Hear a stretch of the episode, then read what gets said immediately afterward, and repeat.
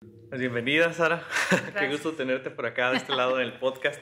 Gracias, gracias. Comentábamos hace, hace un momento que tienes ahí algo en común con Dani, que ya nos Ah, acompañó, sí. que fue padrino de este podcast. Tengo entendido, como me lo mencionabas, que comparten espacio en, en un lugar de aquí de Torreón, donde hay diferentes tipos de negocios, ¿no? Sí, Entonces, ahorita me gustaría como andar un poco en relación a pues toda la parte de emprendedora que tiene Sara, pero antes, ¿qué tal si te presentas con nosotros? Ah, pues bueno, soy Sara Arzate. Eh, me acabo de subir al tercer piso. Ok. Este, y pues soy emprendedora y psicóloga. Este, hace, tengo siete años que empecé en el, en el mundo de, de emprender, cuando todavía no estaba muy de moda emprender. este, pues ahí empecé. Y pues ha sido un reto, o sea, la verdad es que puedo recordar cómo empecé y ahora veo, o sea, el negocio que tengo y así, la verdad es que es, pues es muy padre, ¿no? Ver, ver lo que se ha logrado, este, porque es un reto, es un reto totalmente. Y, y más ahorita que te digo, o sea, que ya es como todo el mundo está emprendiendo y está bien, qué padre, pero pues sí, sí, este, pues ha sido de las cosas más satisfactorias que, que he podido hacer. Eh, y este y con las que he podido pues sacar adelante mi carrera y a mi hijo. Entonces también pues... Eres pues, un niño. Sí, tengo, soy mamá de un niño de 11 años. 11 años. Sí, Ok, ya. ya, adolescente. ya. No, hombre, ¿qué, ¿qué te puedo decir? La verdad es que ha estado un- poquito duro ya el comienzo de su adolescencia, pero pues ahí estamos. Ok. Oye, Sí. la otra parte de tu vida, obviamente está la, la cuestión de ser mamá, pero mencionas ser estudiante de psicología, que menciono también, ya de ahí conozco a Sara, ¿no? Sí. Este, Sí. aparte del vínculo que mencioné ahorita con Dani, Sí. tuve, tuve el gusto de tenerla como alumna. Así Ahí es. muy buenas experiencias con los chicos de, de la Universidad Vizcaya que veía los sábados, eran los sábados, Sí. cuando, cuando compartíamos ahí espacio académico. Y pues me gustaría que me platicaras un poco esa parte, ¿no? Esa eh, partiéramos de ahí de Sí. qué te llama de la psicología, ¿por qué psicología? Ahí. Siendo, eh, enti- entendiendo que ya tenías tu negocio, ¿no? Sí. O sea, si tu negocio sirvió para, para apoyar tu carrera, pues, ¿por qué no algo relacion- relacionado con administración o alguna cuestión así? No, bueno, es que la historia empezó muchos años antes. O sea, yo este, empecé el camino en la psicología. Digo, desde prepa yo sabía que iba a estudiar psicología. Ok, Entonces, este, yo estuve en UGED ah, hace 13, 14 años. Ujú. 13 años. Entonces, este, pues por eso, o sea, la verdad es que fue igual que emprender ha sido un reto. Es que creo que, eh, o sea, mi- mis caminos, mis carreras, tanto el emprender como el, el- camino profesional de la psicología ha sido como mucho más largo que a lo mejor otras personas que conozco. Claro. Pero te digo, pues la historia empieza 12, 13 años atrás, cuando yo entro a UGED a estudiar y este y por ahí hay, hay un momento un poco difícil en mi vida, este en la que este pues digo, tengo una, una relación por ahí un poco difícil y pues tengo a mi hijo hace 11 años. Entonces, pues tengo que truncar pues mi carrera por muchas cuestiones ahí que, que viví hace pues ya unos años. Este, a, a propósito de, de la conmemoración del Día de la Mujer y la lucha contra la violencia, tenemos, tenemos el gusto de, de estar. soy, soy, pues sí, sí me considero sobreviviente de, ¿Sí? de una relación con violencia.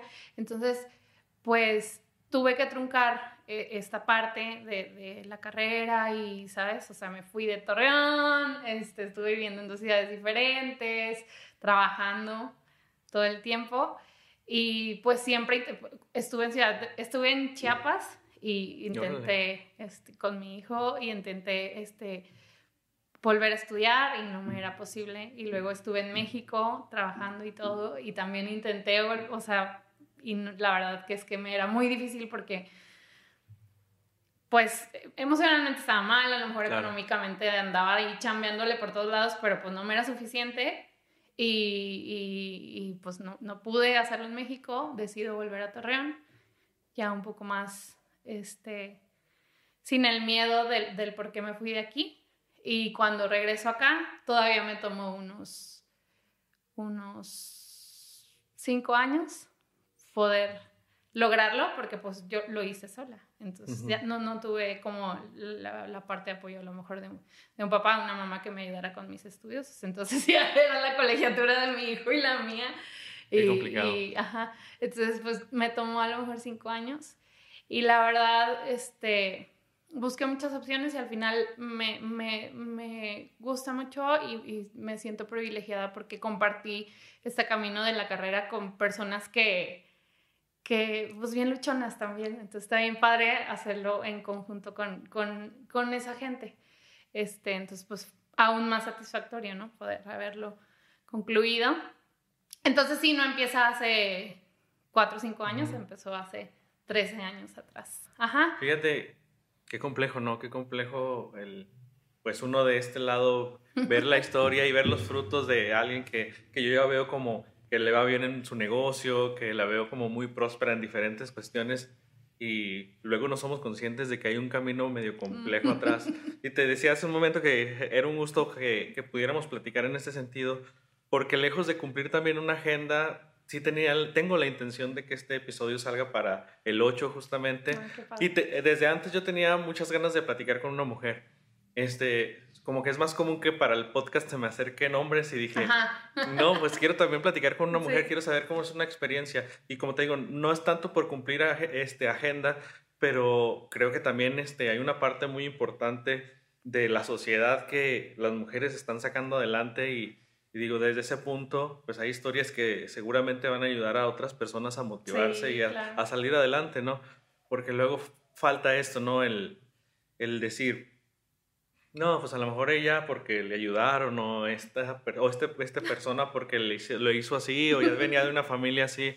Y la verdad es que el encontrar historias que, que sabemos que vienen desde abajo y pues nos dan como un puchón, ¿no? Entonces, órale, qué, qué complejo, ¿no? Qué complejo y, y, qué complejo también esto, ¿no? En, en, el momento que me lo mencionabas, que eres sobreviviente de una relación de violencia, de verdad se me puso la piel chinita. Sí.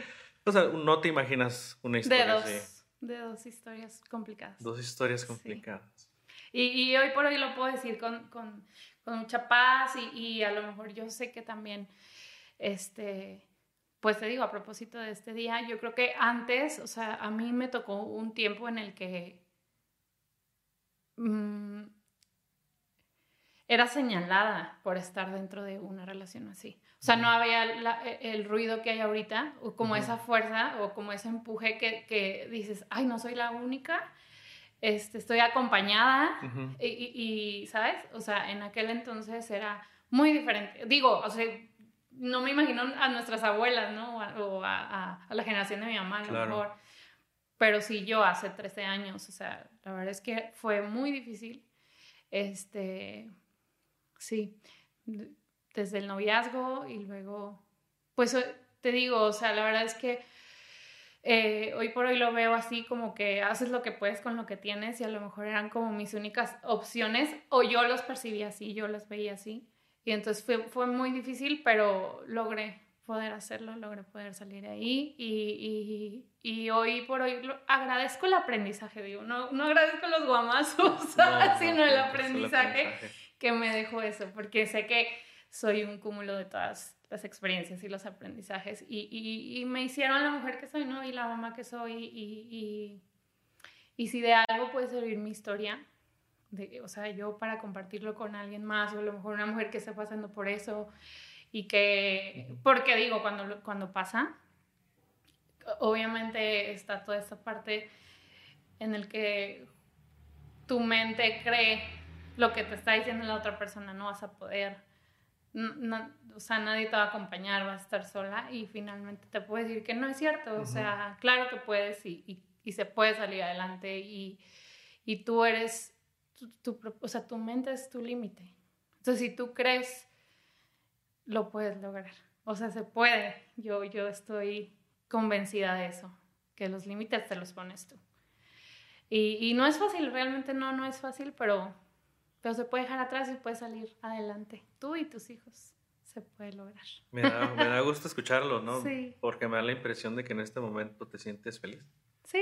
Te sientes bien, obviamente con el estrés del negocio, pero... Con el estrés continuo de ser emprendedora, porque trabajas más, o sea, yo empecé a emprender porque en México trabajaba en, un, en una escuela, un, un, bachillerato.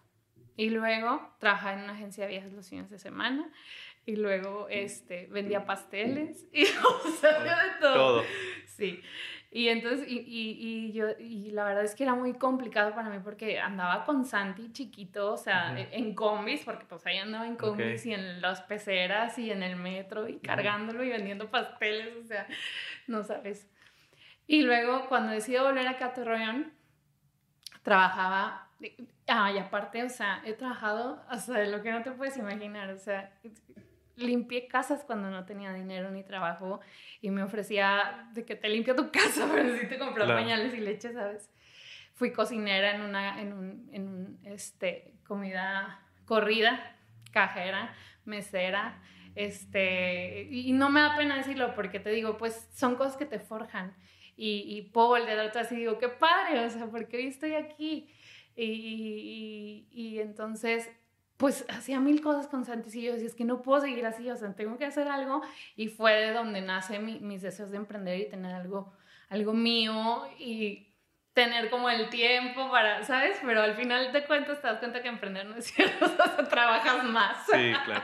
Pero bueno, ya es algo tuyo y vas viendo frutos y, y hoy por hoy puedo decir que a lo mejor puede ser un legado si mi hijo así decidiera, pues para él, ¿no? O sea, como una herencia de, pues ahí te va ahora la chamba a ti este, si él quisiera.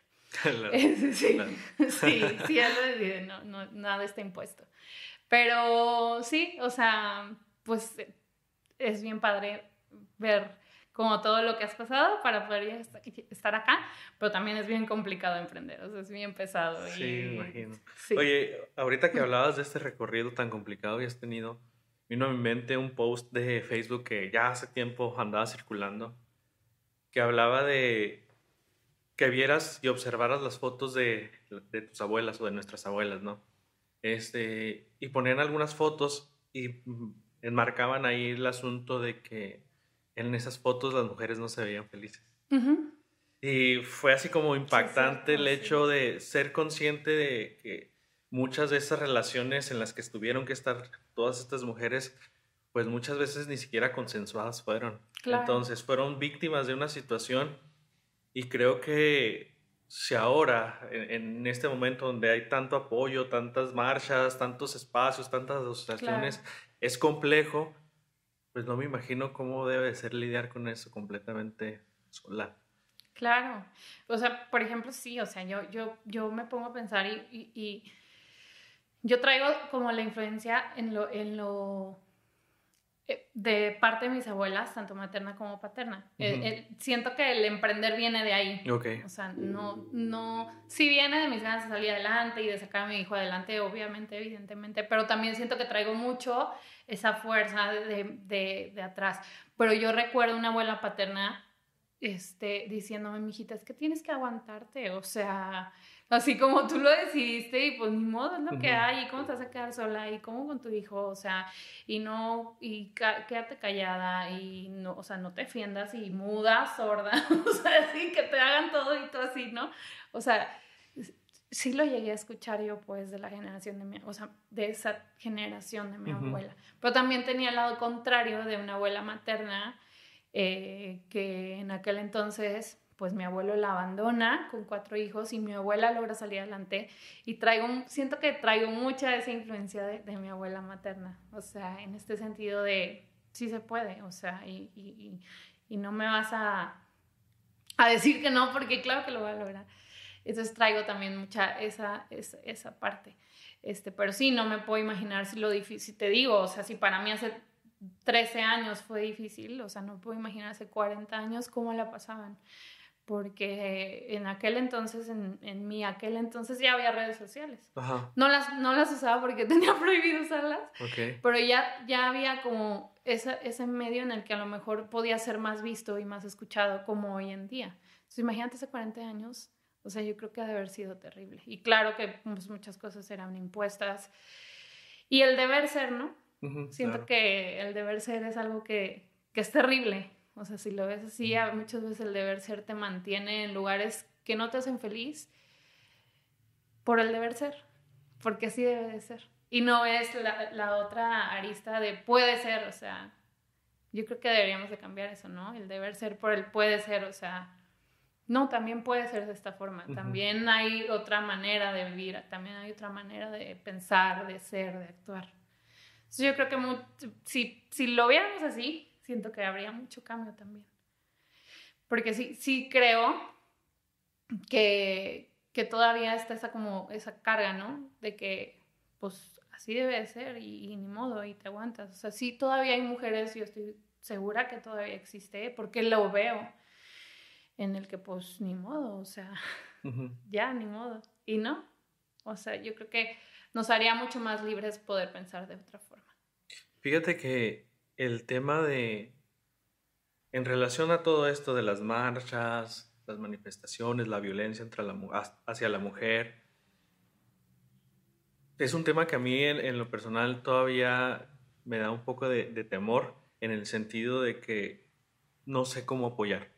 tengo mucho esa duda porque sí, claro, empatizo con todas estas historias. Yo creo que en ese sentido nadie merece ser tratado con agresiones, con violencia de ningún tipo, ¿no? Psicológica, física, sexual ni demás, ¿no?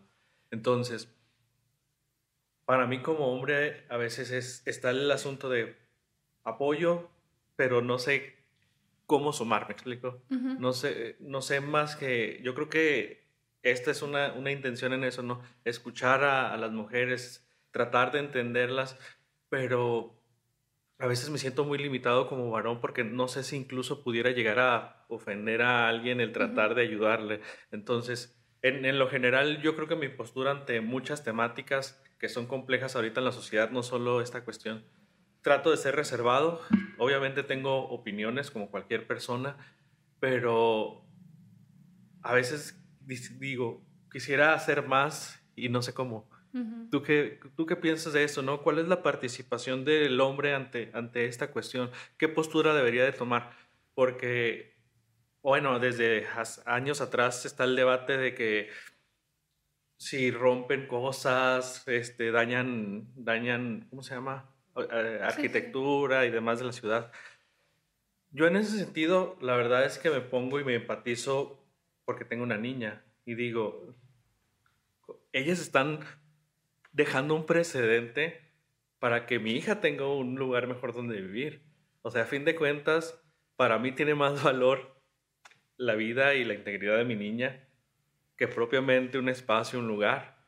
Entonces, lo entiendo desde ese sentido, pero ¿cuál, cuál es la forma y qué participación creo que deberíamos de tener? ¿Cómo, ¿Qué participación deberíamos de tener como hombres en ese sentido? Pues digo, yo creo que primero que nada, eh, bueno, tú por ejemplo, que eres papá, desde casa, ¿no? Claro. E, e, ese, ese, acompañamiento de, de, saber que tu hija puede volver siempre a casa, o sea, que su casa es su lugar seguro. Porque yo te puedo decir que a lo mejor yo no tenía ese lugar seguro, entonces no tenía a dónde ir más que ahí, ¿sí me entiendes? Entonces, primero que nada, yo creo que hombres que son papás, esa seguridad a, a una hija de que siempre puede volver a ti o que siempre puede ser escuchada por ti sin un dedo que la juzgue. Uno. Eh, y dos, yo creo que somos a veces demasiado influenciados, o sea, somos muy influenciados por eh, amistades, por primos, amigos, o sea, ser de influencia para quien te escucha y para quien está a tu alrededor, porque o sea, yo, de verdad, o sea, yo veo posts a lo mejor de que en Facebook o en Twitter y así, de mujeres que, y hombres burlándose así, o sea, y, y se hace una cadenita, ¿no? O sea, como que empiezan todos así con, y, no, o sea, yo he visto mucho casos también, por ejemplo, de hombres que, que se suman y, y, es un choque, o sea, es como un impacto, ¿sí me entiendes? Y entonces ese impacto empieza a cambiar mente, a ver si es cierto, o sea, yo creo que más allá de juzgar, porque digo, que nunca suceda, ¿verdad? Que nunca sea así, pero si a mí me matan a mi hijo, si a ti te, si a ti te matan a tu hija, o sea, ¿qué no eres capaz de hacer si no te hacen justicia?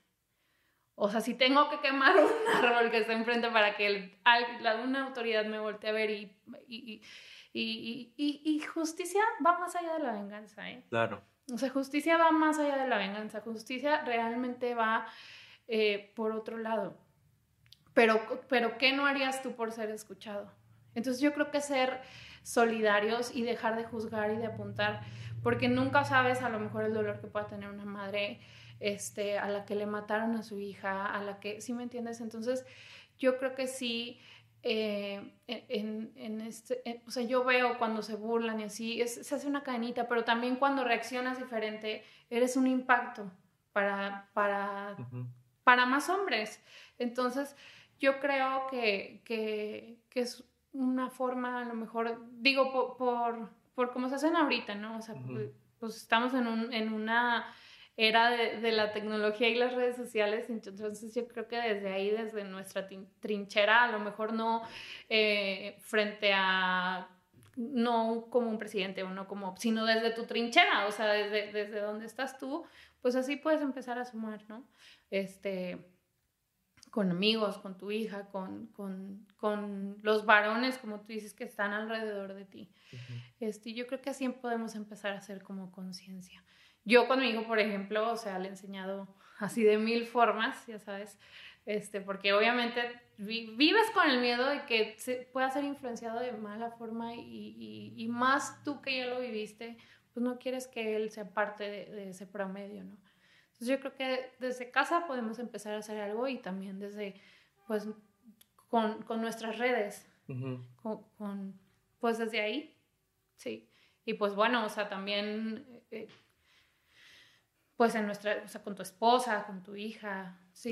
Yo siento que es, es, lo primario. Desde tu trinchera, pues podemos hacer mucho con, nuestra manera de pensar y, y, y yo creo que muchas veces nos limitamos eh, en ser juzgados por pensar diferente, ¿sí me entiendes? O sea, siento que hay muchos hombres que a lo mejor se detienen porque, ay, pues, o sea, sí. un menso por pensar así, ¿no? Y, no, o sea, realmente no.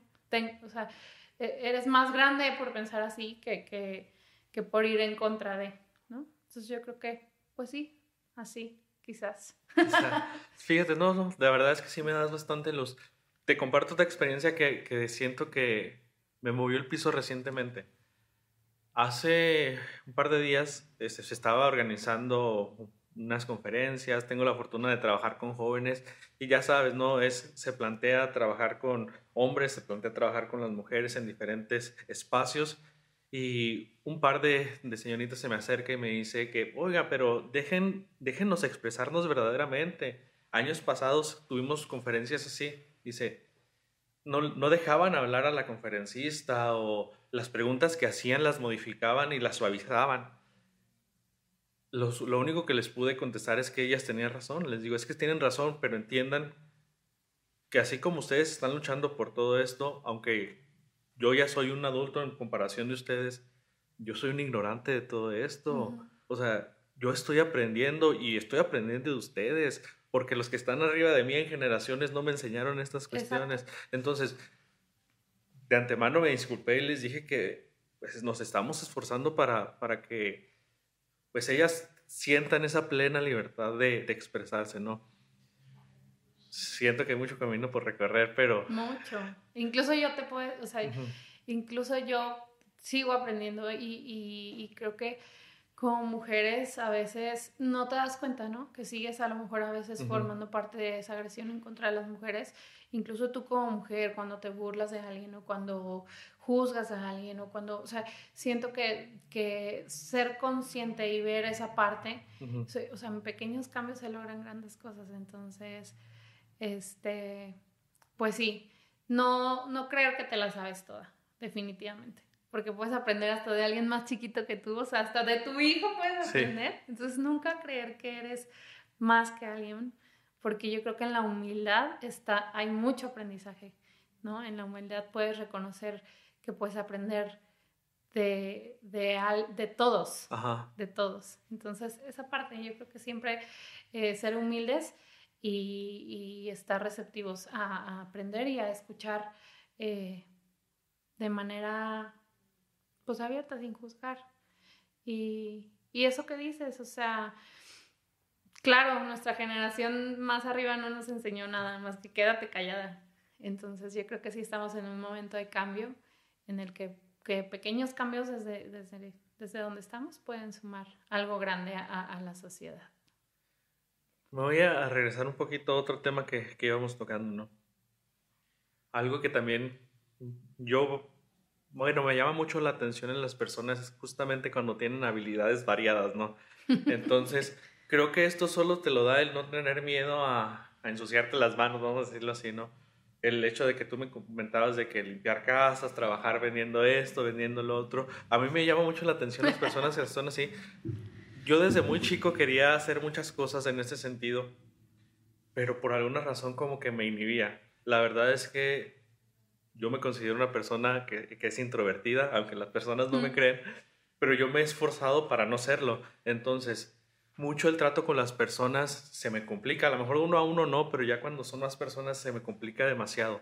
Entonces, siento que me limité en muchas cosas hasta hace muy poco. De verdad siento que fue un momento en el que dije, ¿qué estoy haciendo con mi vida? O sea, hubo, hubo un momento en, en, mi vida muy, muy reciente en el que falleció un primo más joven que yo, entonces fue como yo quiero vivir como él vivía.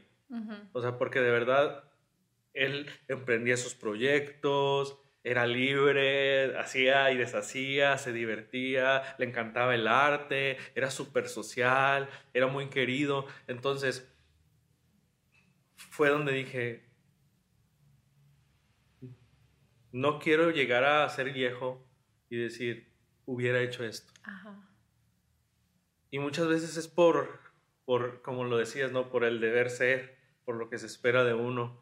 Y, y en ese sentido, a mí en lo personal he sentido muchas veces el, tú ya eres psicólogo, eres padre de familia, no debes de hacer esto, no actúes así, no digas groserías, no te enojes.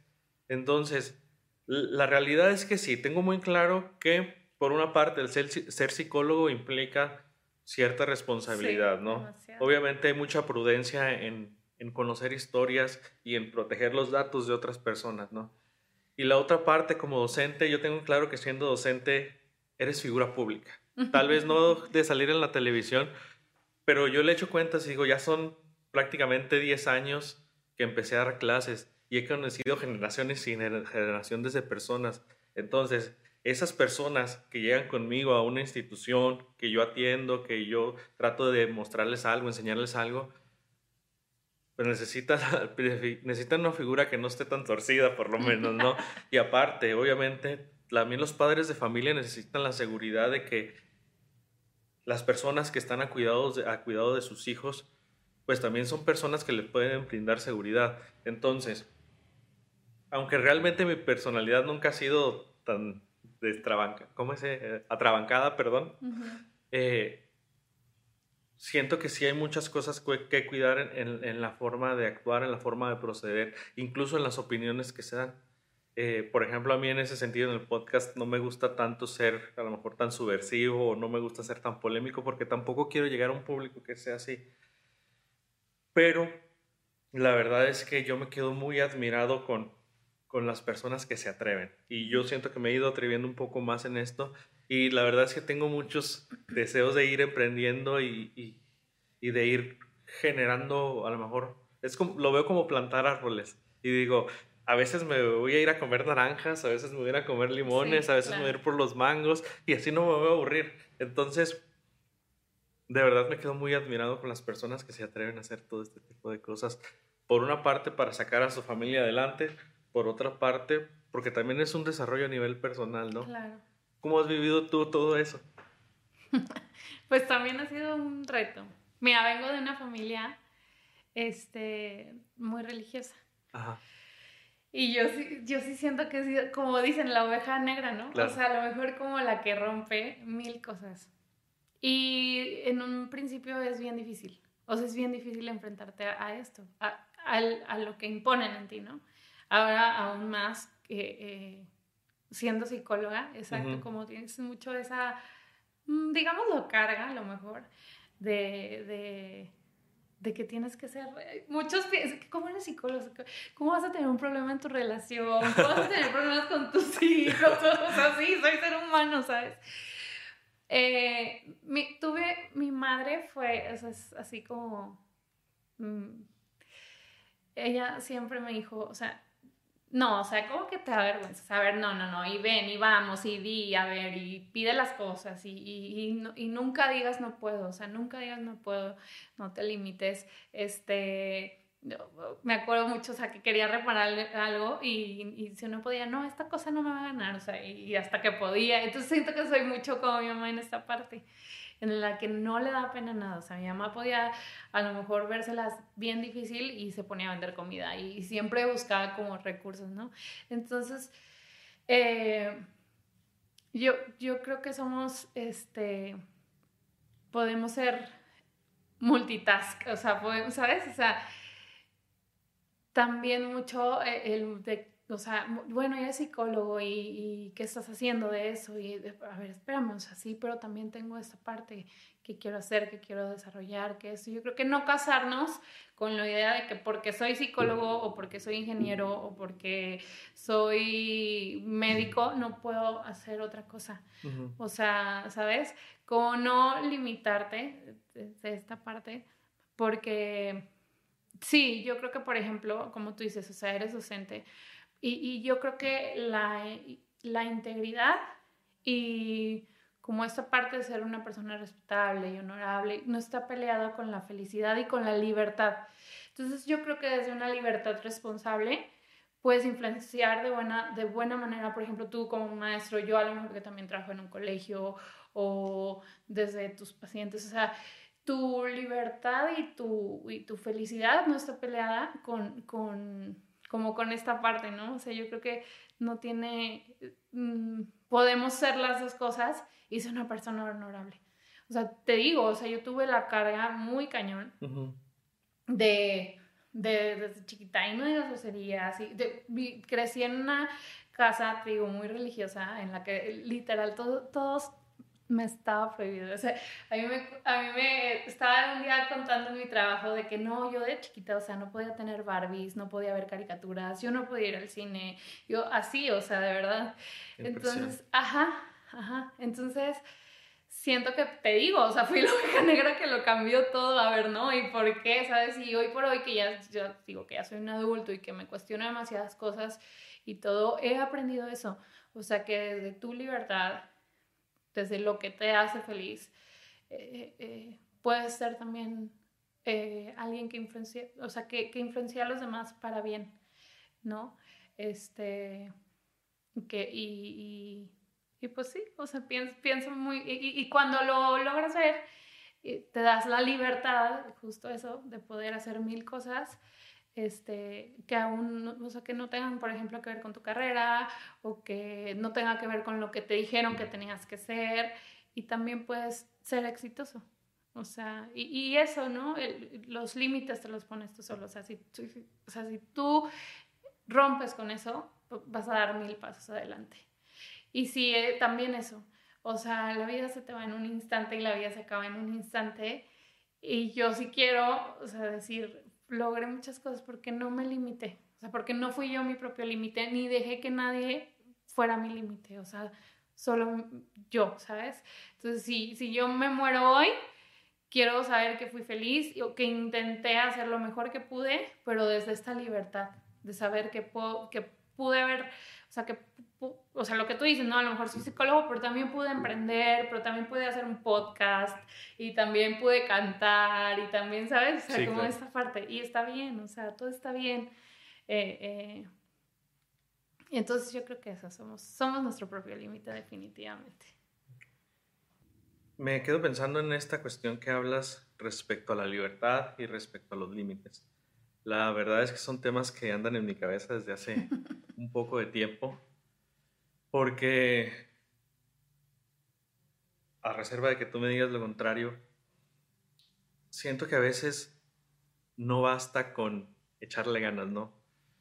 No, no es solo el mérito que pones para, para que las cosas salgan bien, porque a veces ves personas que le están echando muchas, muchas ganas y las cosas no se les dan, ¿no? Y empiezan a construir algo y pandemia les derrumba y de repente el gobierno no ayuda y son, son muchas cosas, ¿no? Entonces, creo que sí quedas muy limitado en relación a la interacción que hay con la sociedad respecto a lo que tú pudieras lograr, ¿no? Cuántas historias no ha de haber de personas que quisieron estudiar y que pusieron todo el empeño para estar en el trabajo y en el estudio y no se lograron dar. Entonces, creo que es muy complejo hablar de, la libertad porque sí hay muchas limitaciones, pero estoy totalmente de acuerdo en esto que mencionas, ¿no? Hay una libertad que sí está propiamente en, uno como persona y es la forma en la que uno toma las cosas. Si bien también psicológicamente hay limitaciones, hay factores inconscientes, hay cargas, hay patrones que se van siguiendo, siempre hay una posibilidad de cambio. Hay una película que me gusta mucho desde hace muchos años que se llama Vanilla Sky y en una partecita dice que cada minuto es una oportunidad de cambiar tu vida. Entonces, hay que tomarlo como eso, ¿no? Como una oportunidad, pero sí hay que tener claro que son muchísimos los factores que se tienen que dar y a veces, no sé qué, en qué tanto porcentaje, a veces es cuestión de suerte. Si, si no, pues todos los, todas las historias serían de éxito, ¿no? Y todas las historias, pues no tendrían a veces desenlaces tan complicados y complejos como lo vemos ahora, ¿no? Ves las noticias con todo lo que está pasando ahorita en, en Ucrania, Rusia, aquí mismo en la región, cuántos accidentes no hubo en estos últimos días. Ya este, en lo que va del año también cuántos suicidios Zacatecas. hay. Sí, exacto. No, Es un mundo medio complejo el que estamos viviendo. Y creo que nos está pasando como con la pandemia, ¿no? De que al inicio estaba ya en Oriente, luego estaba en Europa, luego Estados Unidos y de repente a, Torreón, primeros casos, te alcanzan. Y la verdad es que me da miedo que, que todo esto vuelva aquí a Región Laguna como en algún momento se vio que era súper complicado. El, el asunto es este, ¿no? Estamos expuestos a mil cosas que pueden ir cambiando el flujo y el devenir de, de nuestras cosas. Pero, y fíjate, te iba, te iba a preguntar en este sentido, ¿tú cómo entiendes esto, no? ¿Tú crees que hay un destino que está a lo mejor escrito y que vamos nosotros persiguiendo? ¿O si crees que haya como esta posibilidad de ir dando los pasos que uno va queriendo para seguir ciertos objetivos? Y aunque a lo mejor hubiera algo relacionado al destino, si, tú, si uno como persona tiene capacidad de acción para ir cambiando todo eso. O sea, yo, yo entiendo algo. Es súper cierto que a lo mejor a veces hay posibilidades y a veces no hay posibilidades.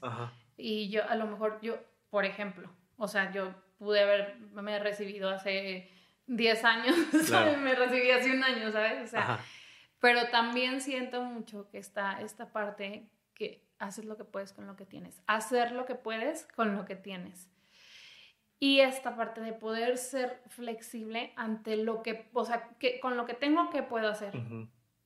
Y a lo mejor, ok, o sea, tengo esto y por el momento puedo hacer esto y a lo mejor por hoy tengo que delegar como este sueño, este objetivo, esto, pero con lo que tengo me voy a enfocar a hacer algo. O sea, por ejemplo, yo, pues a lo mejor lo único que podía hacer en ese entonces era hacer pasteles, ¿sabes? Entonces, pues eso lo voy a hacer y, y, y y, pero no voy a, o sea, no por eso voy a decir, no, pues ya, o sea, ya no, voy a dejar de lado eso porque ya no voy a poder y hacer como persistir, insistir y nunca, o sea, ¿sí me entiendes? O sea, sí, definitivamente yo creo que a veces, como tú dices, no sé si decirlo es cuestión de suerte, así que digo, o sea, por ejemplo, los niños que nacen en pobreza y, ¿sí me entiendes? O sea, yo creo que a veces somos demasiado afortunados y no nos damos cuenta. Y vemos todo lo que no tenemos, pero no nos damos cuenta todo lo que sí tenemos y todo con lo que tenemos, qué podemos hacer y cómo podemos ser. Yo creo que sí, eh, nosotros marcamos, yo creo. que claro, nosotros, claro. Es que a fin de cuentas Sí. es esto, es, ¿no? es la forma en la que tú lo entiendes, porque no Ajá. hay forma de comprobar si Sí. es destino Claro, o... no, no, no, no, nada, es- nada, es- nada está comprobado, Ujú. pero sí puedes comprobar a partir de tus vivencias y tu experiencia, es lo que yo pienso. Yo, a partir de mi experiencia y de mis vivencias y de lo que he aprendido, creo firmemente que el, yo he ido trazando mi destino y yo voy trazando mi destino eh, a partir de lo que tengo y a partir de lo que decido hacer con lo que tengo. Porque definitivamente te digo, o sea, yo emprendí hace siete años y te- pues, que a veces me iba de la fregada, o sea, horrible, o sea, es que estoy haciendo, me voy a ir otra vez a limpiar una casa o a hacer, ¿sabes? O sea, pero con lo que tengo que puedo hacer. Y yo sí creo que a partir de eso tú vas trazando tu destino. Claro que hay muchas cosas que ya estaban ahí, como el haber nacido en México, como el haber nacido en Ucrania y estar sufriendo una guerra. O sea, eso sí, definitivamente hay cosas que pues no tienes el control. No tienes el control solo sobre lo que pasa a tu alrededor, pero sí tienes el control con lo que tú puedes hacer, Ujú. muy a pesar de lo que pasa a tu alrededor. Entonces yo sí creo que a partir de eso tú vas dirigiendo tu camino. Bien. Yo. ¿No? Excelente postura, de verdad, me gusta, me gusta. Platícame de tu negocio. ¿Cómo se llama? ¿De qué es? ¿Cuál es el giro? Mi negocio. Échame la historia. Mi mamá dice, mi mamá es zapatera. Mi mamá, Santiago dice, mi mamá es zapatera. Yo le digo a mis amigos que mi mamá es zapatera. mi negocio, tengo una tienda de zapatos, se llama Marieta MX para que me sigan en Instagram. Marieta MX. Este. Aquí dejamos las redes. Sí. este, bueno, te digo, hace siete, hace siete años, este, en ese entonces estaba trabajando en una cafetería de un colegio. Y luego este, estaba muy cansada y yo decía, no, es que ¿qué voy a hacer? O sea, estoy cansada, trabajaba en un colegio y luego salí de siete y media a tres y media y luego a las tres y media ahí mismo tenían como una fabriquita de aguas embotelladas de sabor y luego hacía turnos extras pues para más dinero y luego jueves, viernes y sábado trabajaba en un bar de 6 a 2 de la mañana y sabes, o sea, entonces yo decía, no, no puedo seguir así, o sea, de verdad. Entonces estando en el bar, este, pues, de qué hago y no sé qué. Y entonces un día se me prende el foco de que voy a vender zapatos. Y luego, este, encontré una foto de unos zapatos y, y busqué, o sea, no sé, me puse a buscar. Y encontré proveedores, este, de zapatos, pero al mismo tiempo yo traía mucho, como había vivido en Chiapas, y siempre he sido, Sara tiene una parte muy hippie. Ok. Yo, sí, que creo que en mis 40, yo digo que a mis 40 me voy a jubilar. Es una meta que tengo. Órale, yo también quisiera. Sí, entonces, según, bueno, mis planes son que para los 40 pueda ser libre financieramente hablando y pues ya con un hijo graduado. Adiós, amiguito, le toca a usted. Este, entonces mi, mi plan es como hacer, hacer este giro a la Sara hippie que está, te digo, o sea, que en mis posibilidades ahorita no está, pero que si un día lo puedo hacer, yo me quiero ir así como a... a- A conocer el mundo. Ajá, sí. Y entonces, bueno, entonces estaba en Chiapas y siempre he tenido esta parte que me gusta mucho, así como esta onda artesanal y que, que los morralitos y que, ¿sabes? Entonces yo quería hacer como, ok, quiero vender zapatos, pero también quiero como esta onda. Y aquel entonces estaba mucho la onda de que la ropa artesanal, ¿sabes? Y las faldas y las, los zapatos así como de cuero, así, entonces Tejidos, como, sí, sí, sí, ajá, recuerdo. tejidos, ajá. Entonces, sí empecé a vender zapatos, pero también le empecé a dar duro a, a esta parte de, de lo artesanal y así. Y ya, o sea, empecé eh, y empecé así de que por pedido y, y podía invertir de que dos pares y pues traía dos pares extras. Y, y, y en el bar, como iban pues muchas chavitas y así, hay muchas chavitas, yo también estaba bien chavita, pero yo ya era una señora. Entonces, este, me acuerdo que mandé a hacer unas tarjetitas y yo me acercaba a las mesas porque además los clientes me querían mucho, o sea, yo así que, ah, no sé qué, así. Y yo, oye, ¿qué crees? Mira, estoy empezando un negocio de zapatos, ten, te voy a dar una tarjetita para que, pues, veas ahí, en aquel entonces Instagram no era así como el boom, entonces, para que me busques en Facebook y no sé qué y no sé cuánto. Y así, o sea, yo me iba por la vida repartiendo tarjetitas. Empecé yéndome a, las paqueterías en camión, cargaba las cajas en camión, o sea, ay no, es que de verdad es que ha sido, o sea, una montaña rusa. Me iba con mi hijo cargado así y con las cajas en, amarradas en mecate así para hacer entregas o para así. Y luego, este, los domingos veo que hay una convocatoria para ponerte en, en aquel entonces como tiempo moreleando y me empecé a ir los domingos a vender así a la, a la Morelos. Y te digo, en aquel entonces, o sea, eran con todas las personas que emprendían. Conocí gente hermosa en el camino de emprender. Es algo muy bonito que también me ha dejado, ¿sabes? Porque estás como en el mismo este, mood. Claro. Entonces, este, pues ya, o sea, empecé a vender los domingos. Te digo, había domingos que me iba súper bien y había domingos que vendía tres pesos y yo decía, no, Dios, o sea, voy a volver a hacer aguas de sabor en botellas porque esto no, no está sirviendo. Pero me gustaba mucho, me gusta mucho también vender. Entonces, entonces como que eh, yo decía, no, eso es que me gusta mucho esto, lo voy a seguir haciendo. Y ya, entonces, en, en, esta, en este tiempo que empecé en, la Morelos vendiendo y todo, este, digo, quiero tener una tienda. Y mis amigas me decían, ándale, pon algo y nos rentas algo para que, pues no, es que eres muy buena vendedora, para que también nos vendas y no sé qué. Y, empecé. Y empecé a buscar. Eh, y hace en el 2017, finales del 2016, principios del 2017, conseguí un localito en La Juárez y puse mi primera tienda. Pero como ya... ¿Cómo, ¿Cómo, fue el salto de... no sé. Vender eh, así en camión a tener una tienda. pues el atreverse. O sea, el, el, no sé, o sea, de verdad, el, Tú te encargas de las cuentas. De todo. De las finanzas y todo para que todo, gire. Ajá.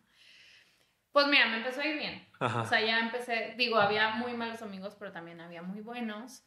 Y entonces dije, bueno, ok, si quiero la tienda, si quiero un local. Entonces una amiga me dice, oye, aquí al lado hay un local que están rentando, no sé qué. Y yo, mm, bueno, a ver, voy a ir. Y ya, o sea, sí, me gustó y todo, y lo renté. Y, ah, entonces, como mis amigas querían que yo los vendiera, dije, a ver, o sea, ¿qué voy a hacer? No, no le voy a poner Marieta porque va a haber muchos más productos, entonces le voy a poner punto E, fue mi segundo negocio punto E. ¿Punto E? Ajá, punto E quería decir punto de emprendedores. Ah, ya. Le quería poner punto 5, me acuerdo, porque era yo y eran otras cuatro amigas. Entonces le quería poner punto 5, pero dije no, porque yo quiero, o sea, crecer. Entonces si pongo 5, me voy a limitar a que 5, porque o sea, yo soy así de que no, tienen que ser 5 y entonces no le voy a poner 5, ¿sabes? No le puedo poner un número. Entonces ya le puse punto E, punto emprendedor. Y abrí mi primera tienda finales del 2016, principios del 2017, abrí punto E con mis zapatos, ahí, ahí ya vendía como ropa artesanal y luego una noche, me acuerdo mucho, que ya iba a ser frío y yo decía, ¿qué voy a vender si ya no se van a poder vender como las blusas artesanales y las chanclitas así? Y yo, no manches, ¿qué voy a vender? Entonces me prende el foco, voy a bordar sudaderas. ¿cómo? Me levanté la mañana siguiente, mamá, voy a bordar sudaderas y me voy a ir a un pueblo a buscar artesanos porque quiero bordar sudaderas. Y mi mamá, estás loca, que no sé qué. Yo, no, en serio. Entonces, eh, fueron las primeras sudaderas bordadas que hubo porque me fui a Puebla yo sola en un viaje súper sanador, bien bonito. Porque me fui sola eh, a Puebla y luego este, me fui a Tehuacán, pensando yo que Tehuacán era un pueblo y en realidad era una ciudad chiquita. Y luego ya, entonces se cuenta que llegué ahí y yo así que, pues al centro, o sea, cuando vi que era una ciudad, yo dije, no manches, esto no es un pueblo que buscaba así, ¿sabes? Y ya ahí en el centro empecé de que, oigan, ¿y dónde, dónde hay un pueblito por aquí que, que borden? Porque yo googleé, ¿no? De que, ¿dónde bordan? O sea, artesanos en México que borden. Y yo había visto que en Puebla, entonces pues yo me fui a lo que vi Y este, ya, para no hacerte el cuento largo, di con el pueblito que estaba como 45 minutos de Tehuacán y me fui en combi, ya sabes, ahí con todos, este, pues indígenas que iban de la ciudad así con sus compras y todo. Y llegué y los últimos pasajeros que iban en la convisita, yo así, porque aparte yo era así de que, o sea, ¿qué les digo? Porque ya sabes, yo iba con mi sombrero así de turista, con bota y mi mochilita. Sombrero de voy a un viñedo. Sí. de voy a parrar. y luego, este, y yo así de que, ya, al que se baje le voy a preguntar, y se bajaba uno. Y yo, no, ya, al que sigue le voy a preguntar, y se bajaba uno. Y los últimos que quedaron, yo así que, oigan, es que miren, vengo de, de Torreón, del norte del país, vengo buscando artesanos que borden. Este, y luego me dice, ah, mi cuñada borda, véngase, acompáñame. Caminamos como un kilómetro de terracería donde nos dejó la combi. No, no te quedan un tanto. Y llegué a una casita súper humilde, así una chocita, de, ya sabes, con su leña y todo. Y ya me, me presentaron y este, pues ya, les, les platiqué el proyecto y, y, estuvo bien para esa experiencia. Entonces, ya las conocí y todo y bordamos sudaderas. Hice como unas, muchas, muchísimas. O sea, en ese momento fuiste a que te bordaran ya. Sí, porque para agosto yo me propuse que, ah, esto fue como, no sé, como por ahí de verano, y yo para agosto, septiembre ya quería tener la mercancía. Entonces yo me fui y ya que ubicamos todo, vimos un punto en el que Tehuacán, en el que en, este lugar pudiera llegar la mercancía para que la recogieran, o sea, como tipo las sudaderas, que las recogieran, se las llevaran al pueblo y ahí me las bordaran y luego regresaran a Tehuacán y me las enviaran. Ok. Entonces planeamos todo en dos días. Y luego aparte, o sea, ¿quién hace eso con alguien que ni conoce, sabes? bueno, y se logró. Entonces eso, ya, porque pues estaba como con la banda mexicana y todo al mismo tiempo yo seguía vendiendo zapatos. Y ya, este, seguí en esto y pasaron cosas feas en el local porque me asaltaron dos veces y luego una última se metieron con una amiga mía y estuvo muy, muy feo lo que pasó. Y entonces dije, no, ya voy a cerrar porque estaba horrible. O sea, ya literal, o sea, me andaban buscando los familiares de la persona que había violentado contra mi amiga. Ok. Y entonces cerré. Pero antes de cerrar, Cristi y Sara Argüelles, que son las eh, fundadoras de Casa Juárez, Me, les gustaba mucho mi tienda porque estaba bien bonita esa tienda, o sea, la tenía así toda bonita. Y entonces me, me estaban ellas como haciéndolo de Casa Juárez y me buscaban para ir al baño. Porque como todo estaba en obra negra ahí, de que nos presta tu baño, y yo sí, pásale. Y entonces, ay, oye, mira, me contaron el proyecto. Sara es este, amiga de mi mamá desde hace muchos años, entonces me decían de que es que te queremos en Casa Juárez y para que te lleves a esta tienda a Casa Juárez. Y fue justo en el momento en el que yo decido cerrar por, lo que, por la situación que estaba pasando y ya pues decido cambiarme a Casa Juárez. Entonces en Casa Juárez vuelvo con punto E y con, y con mis cosas.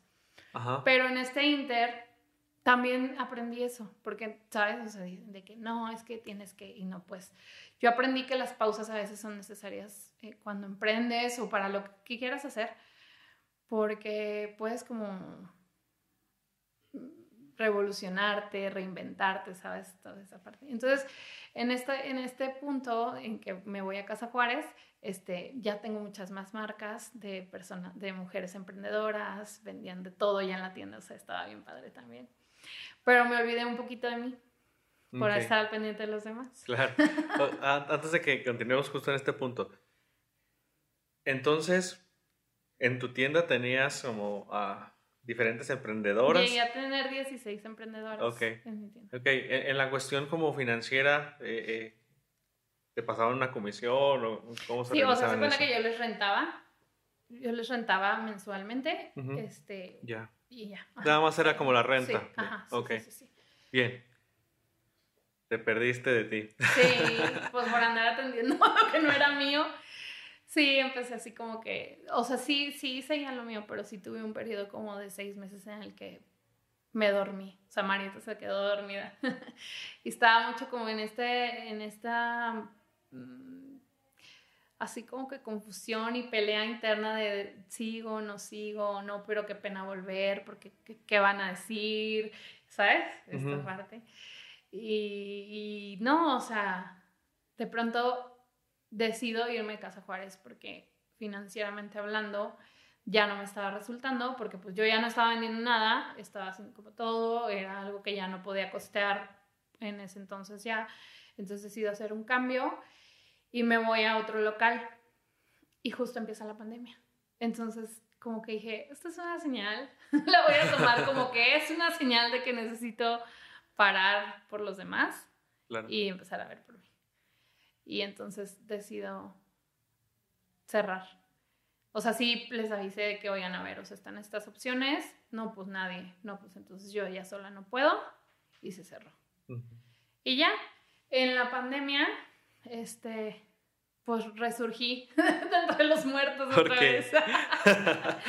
pues porque te digo, o sea, cerré y claro que pues había sido algo que me había costado mucho esfuerzo, mucho dinero, mucho tiempo. Mucho pero, pero ¿por qué resurgir? O sea, pudiste ah, haber hecho... Pues porque, ajá, pues porque digo, ya, entonces cerré y todo pero me gustaba lo que hacía y aparte Marieta siempre me han dicho, es que Marieta tiene como, ya sabes, cuando dicen, ¿no? que una vibra así y, y, y, está ahí bonito y como todo, y aparte es algo que me gusta mucho, o sea, me gusta mucho, me gusta mucho. Y entonces, este, pues ya, o sea, en pandemia, cuando ya no tenía nada de mercancía ni nada, y Marieta estaba dormida. Y entonces veo la oportunidad de vender cubrebocas. Cuando nadie, o sea, te estoy hablando de que todavía no nos decían que teníamos que hacer cubrebocas, todavía no nos imaginábamos lo que se venía, pero yo dije, vamos, o sea, vamos a tener que hacer cubrebocas. Entonces, este, una semana antes de que en ese, ¿quién era?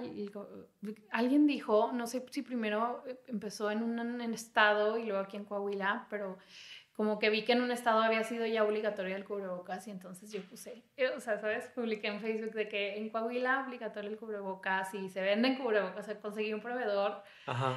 este, y, y vendí cubrebocas, o sea, vendí muchísimos cubrebocas, o sea, no tienes ni idea. y de ahí me capitalicé otra vez, entonces ahí volví a invertir y, y de ahí, o sea, entonces por eso entendí que a veces las pausas sí son necesarias, que a veces también se valen las pausas y como volverte a replantear, a ver si quiero, no quiero, entonces me retiro o si quiero y puedo volver a empezar y no, y no importa. O sea, como que para mí en ese entonces sí tenía como mucho peso el, la Sara movida, la Sara activa, o sea, la, la, emprendedora que nació hace mucho, o sea, se había dormido y qué pena volver a empezar y, ¿sabes? Como que sí estaba mucho ese peso en mí pero dije, no, ya, o sea, basta, lo voy a hacer otra vez.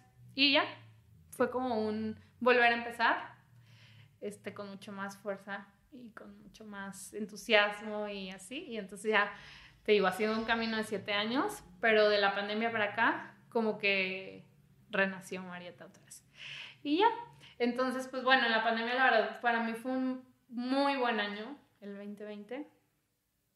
Y ya con la intención de volver. ¿A nivel personal o en el emprendimiento? En todo. Ok. Sí, sí.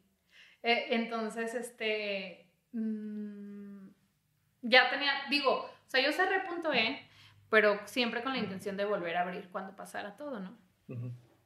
Este, entonces, digo, todo el tiempo que estuve trabajando desde, desde internet y desde mi casa, este, yo sabía que iba a volver no sabía cuándo, pero yo sabía que no lo iba a dejar ya y que iba a retomar como tener el local y todo esto. Entonces, este, vuelvo al, vuelvo a Casa Juárez, volví a Casa Juárez hace un año, justamente en marzo de hace un año, pero ya con un proyecto que era mío, o sea, ya con, con lo que había soñado, ¿sabes? O sea, ya este, fue un diseño que me hicieron como yo quería y ya no se me llamaba Punto de sino se llamaba Marieta.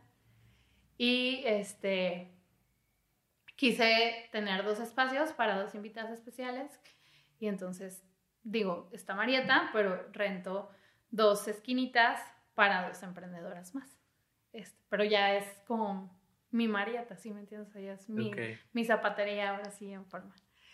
Y ya, este, pues tengo un año que volví a Casa Juárez y, y ahí voy.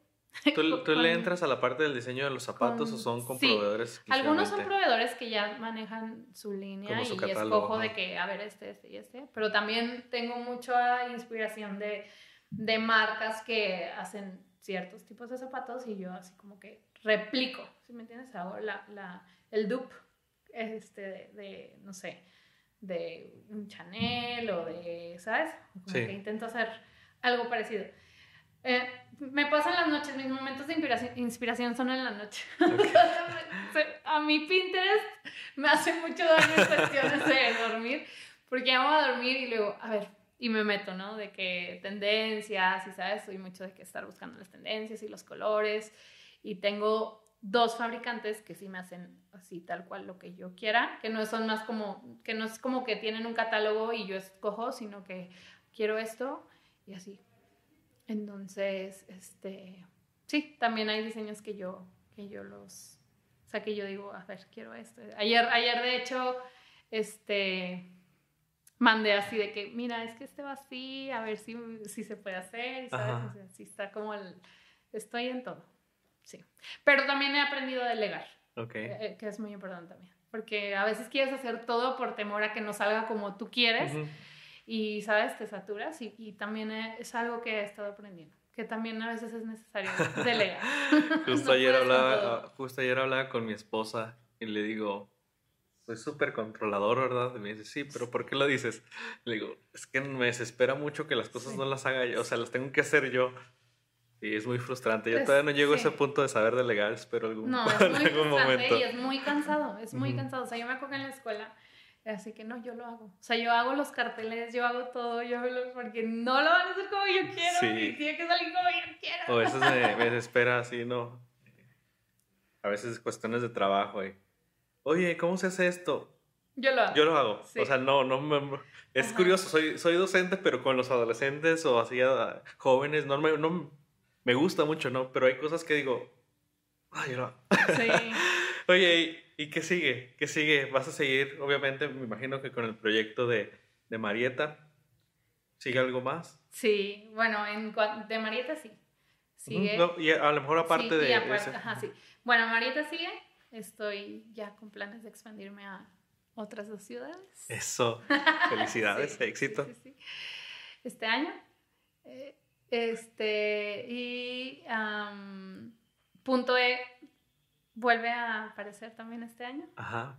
Y en cuanto a psicología, este, también voy a seguir estudiando y quiero estar en clínica, o sea, sí. Y es algo que, que, que también pronto, pronto va a suceder. Y este, y igual seguir con, con, con la meta que tengo de que en 10 años me jubile. ¿Le vas a sí, entrar a sí. algo en relación a activismo, a Ah, apoyo a Me- me- mujeres? sí, estoy buscando, eh, sí, a- en cuanto a mujeres y algo que tengo y que quiero cumplir es trabajar en una cárcel con mujeres. Ok, Me gustaría qué mucho trabajar interesante. en una cárcel La con verdad mujeres. es que, qué complejo, pero la verdad. Fíjate es- es que, un- ajá, desde antes de que pasara lo que pasó, este, me, me gustaba mucho esta parte. Este, mi mamá hizo trabajo social en cárceles también, este, en México. Y, este, pues yo digo a- que a partir de mi conocimiento, pues por, por la psicología, pero también de la experiencia, creo que puedo por ahí trabajar a partir de estas dos cosas, ¿no? Este, y sí, sí es algo que quiero hacer. De hecho, tuve invitaciones a- al Centro de Justicia para la Mujer, di una conferencia también alguna vez ahí para mujeres y es algo que quiero seguir por ahí, por ese camino. Oh, excelente, qué Sí. bueno saber que, que también estás en esta área, porque a veces se necesita, a veces Sí, se sí, necesita sí. el acercamiento, como te digo, con jóvenes para, para que Sí. conozcan todas estas temáticas. Sí, los adolescentes y las mujeres me, Ujú, me llaman mucho. Muy bien. Por ahí, por Pues ahí muchas- pronto sabrán noticias. Excelente, te vamos a, a seguir ahí los pasos. Te agradezco mucho que, que hayas tomado el tiempo de, de visitarme, de visitar este espacio.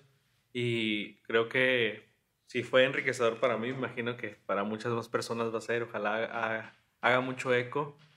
Y pues te deseo mucho éxito en tus proyectos. Y espero que esta sea la primera, pero que no sea la única vez que tenemos estas charlas, ¿no? Y, y que podamos pues ir viendo cómo van las cosas y ir platicando ir platicando también de otros temas, ¿no? Porque es estos, esta una hora o 40 minutos, lo, lo que sea que dura a veces un podcast, siento que es un abanico, abres muchas cosas y a veces tienes que ir lidiando en qué, qué temas vas siguiendo, Sí. pero creo que me quedé con mucha curiosidad hacia muchas temáticas. Entonces, ojalá haya una próxima Sí, vez y claro. muchas, muchas gracias. ¿Nos hombre. repites tus redes? Gracias a ti. Que siga siendo un éxito, que, que vengan muchas, Sí. muchas y muchos aquí a Ojalá esta sí. silla y que todo prospere y crezca. Y bueno, mis redes, Marieta MX. Marieta MX en Instagram y en Facebook. Y, y ya. Perfecto. También le- les dejo las redes aquí y sigan la posición del sujeto. Ahí va tomando forma este proyecto. Muy Muchas bien, gracias. Felicidades. Gracias. Listo. ¿Cómo te sentiste?